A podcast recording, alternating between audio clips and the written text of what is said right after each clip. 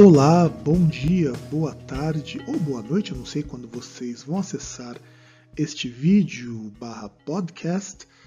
Eu sou o professor Fábio, sou professor de língua inglesa e vou apresentar para vocês sobre o Present Perfect, que é um verbal tense bastante miserável que faz muita gente ter problemas para aprender língua inglesa justamente porque é muito difícil, isso falando bem brevemente, entender como que o present perfect funciona, uma vez que nós não temos um tempo verbal no português parecido.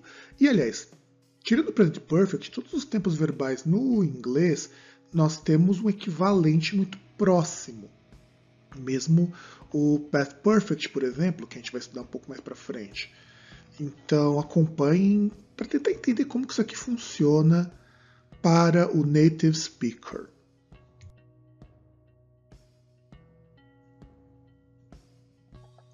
Então a gente pode resumir o present perfect dizendo o seguinte: é uma ação que acontece no tempo passado e que você sabe que ela aconteceu porque você tem um resultado no presente. Parece um pouco difícil, parece um pouco complicado falar isso, mas ele é um pouco mais simples quando você para para pensar o seguinte. Em português, a gente não tem um tempo verbal, uma construção verbal que nos dá tanta ideia. No inglês nós já temos. Então, vamos imaginar o seguinte: você olha para fora de, da sua casa, olha para a calçada e vê que ela está molhada. O que, que você pressupõe? Choveu, ontem. Como que você sabe que choveu? Porque o chão está molhado. Em inglês você diz it has rained, ou seja, choveu. Só que em português eu não tenho necessidade de indicar se a ação no passado tem reflexo ou não no presente. Eu utilizo o contexto. No inglês ele economiza isso. É a mesma coisa quando você diz o seguinte em inglês: The room has cleaned. Você vê que a sala está limpa. Mas como que você sabe que a sala está limpa? Você sabe porque, ao olhar ali para a sala, você nota que alguém fez esse trabalho. Então, em inglês, você não vai dizer assim: um, Somebody has cleaned the room. Alguém tinha limpado essa sala. Não. Ou alguém limpou. Somebody cleaned the room. A não ser que você pense em voz passiva, aí ficaria do tipo assim: The room has been cleaned. Não faz muito sentido você utilizar o somebody aí, porque você pressupõe que alguém fez essa ação ou que essa ação foi praticada.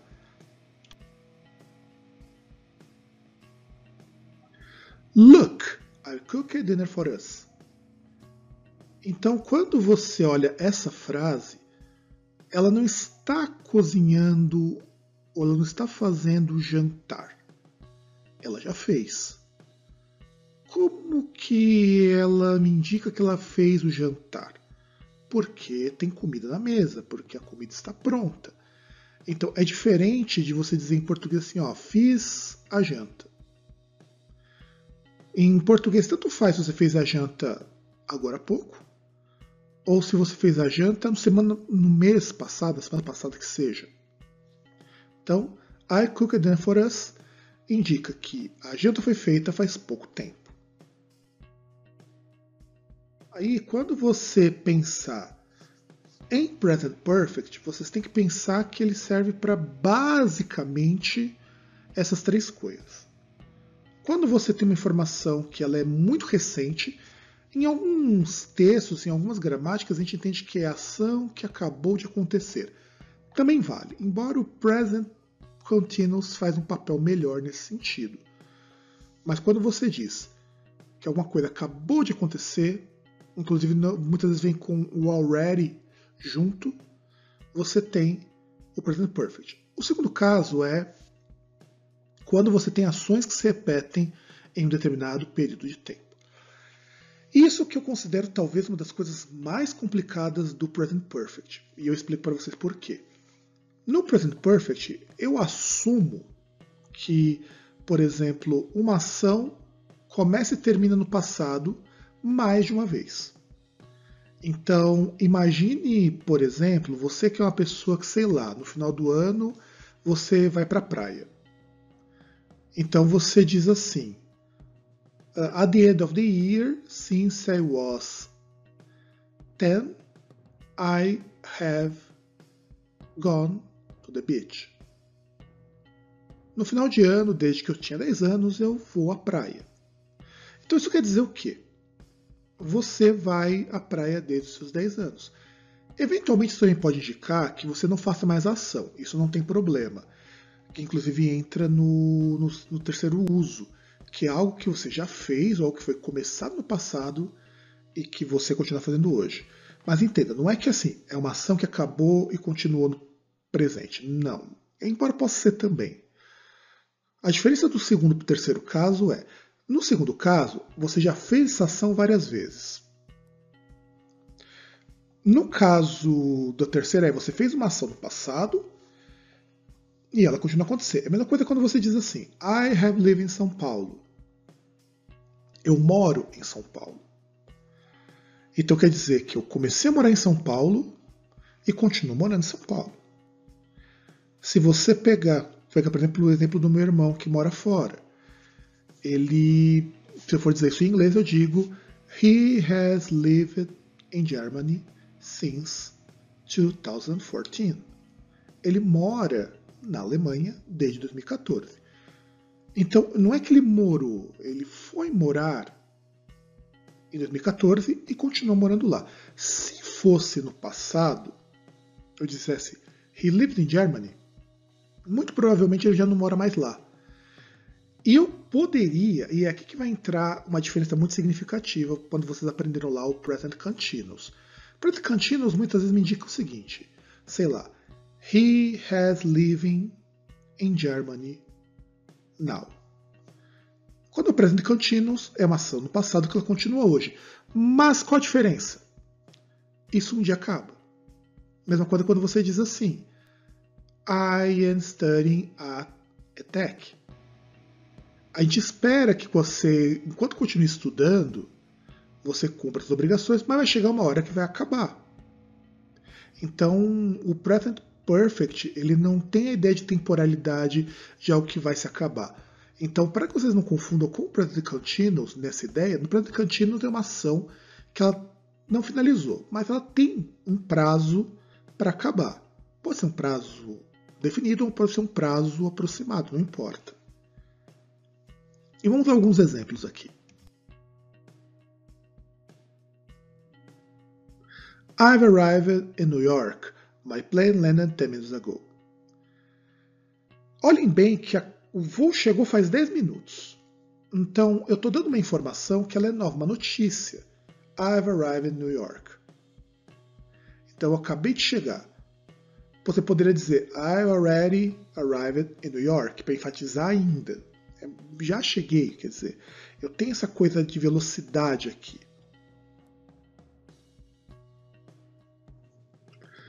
We have visited Germany every December since I was 15.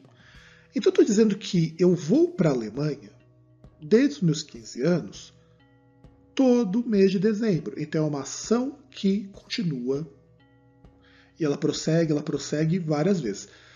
Pode ser que eu não visite mais hoje. Aliás, eu não vou visitar ela hoje, não é uma ação que ela continua, mas é uma ação que ela se repete várias vezes.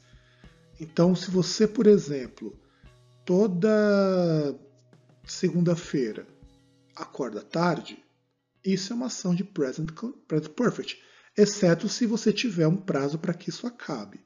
Por exemplo, você acorda tarde nas segundas, mas quando voltar às aulas você vai voltar a acordar cedo. Ou pelo menos espero isso.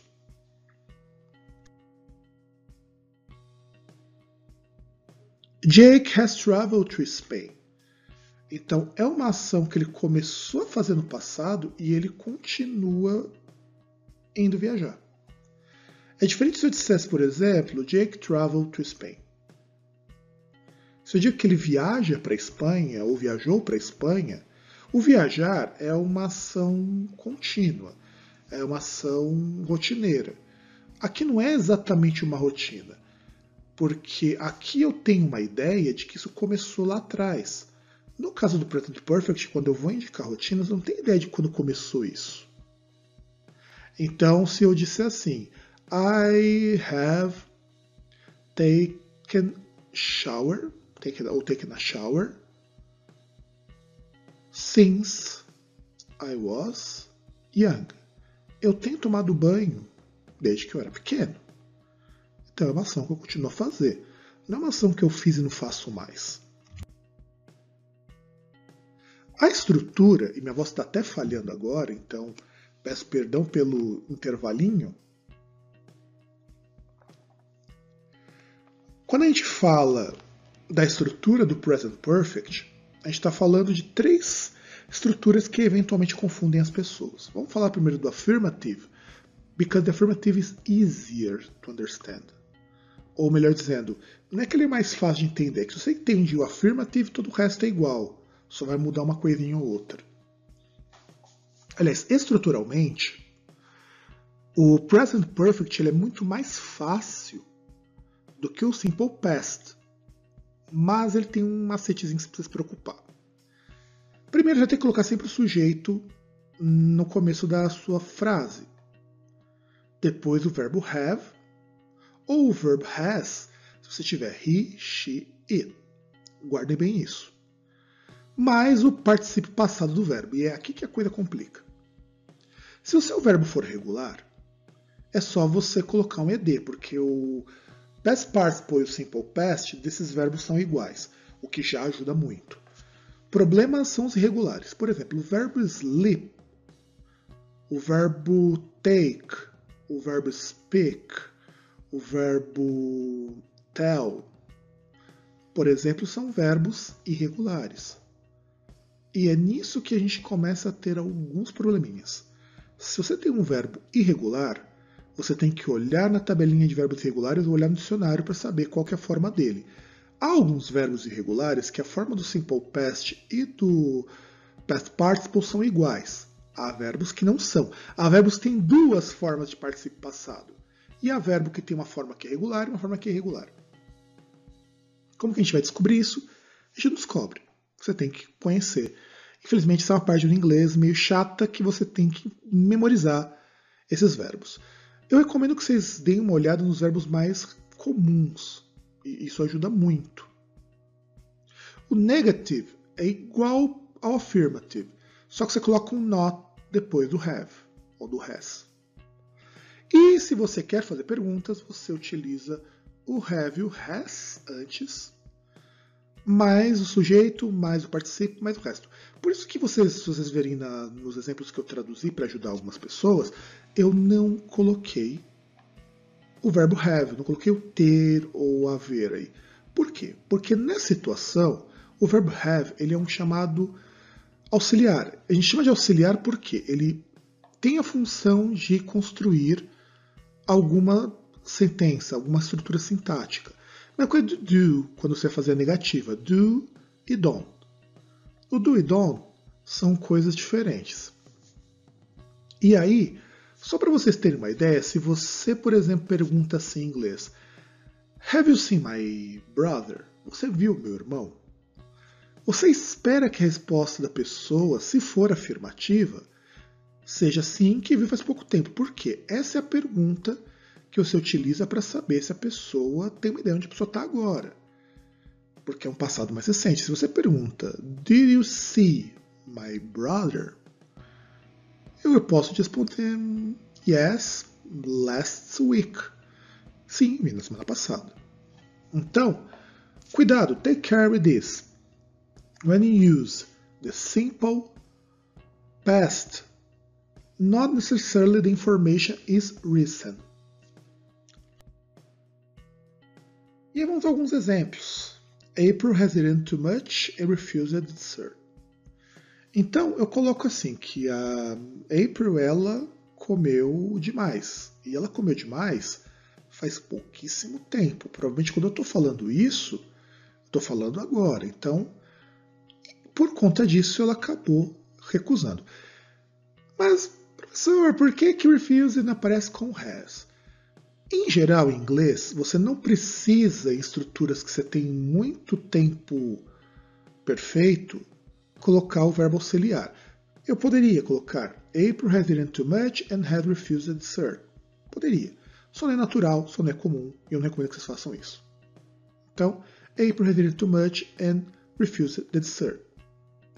E muitas vezes, quando eu utilizo o present perfect e o, pres, o past simple, na verdade não é past simple aí, aí no caso é um outro present perfect também. Mas se eu utilizo, muitas vezes eu vou ter a ideia de temporalidade. Então, uma ação aconteceu e a outra que terminou ali no passado foi uma ação pontual. Mas isso são construções um pouco mais complexas. And nós vamos ver aqui You have not studied French since last month. Então, ele não estuda francês desde o mês passado. E é aqui que nós entramos no since e no for. Since e for são marcações de tempo. Since me indica assim, de que período do passado até agora a ação aconteceu. Então eu estou contando que do mês passado até hoje ele não estuda francês. Poderia ser não estudou também, mas em português fica meio não natural isso. Agora, quando eu digo assim, You have studied, not studied French for a month, eu conto de hoje para trás. É um pouco diferente. Então aí a contabilização ela é mais numérica. Então, por exemplo, se vamos imaginar que faz duas horas que eu acabei de almoçar. Então eu digo assim em inglês: I finished my lunch since, sei lá, vamos imaginar aqui, uh, midday, desde o meio-dia. Então, desde o meio-dia, e vamos imaginar que agora são duas horas da tarde, eu não eu finalizei meu almoço. Se eu disser que faz duas horas que eu almocei, eu vou dizer I finished my lunch for two hours. Certinho?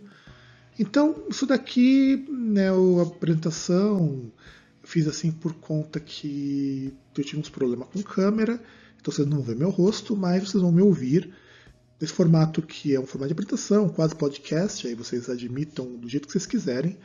E eu sou o professor Fábio, espero que vocês tenham gostado. Dúvidas, por favor, sintam-se à vontade para perguntar e nos vemos na nossa próxima aula.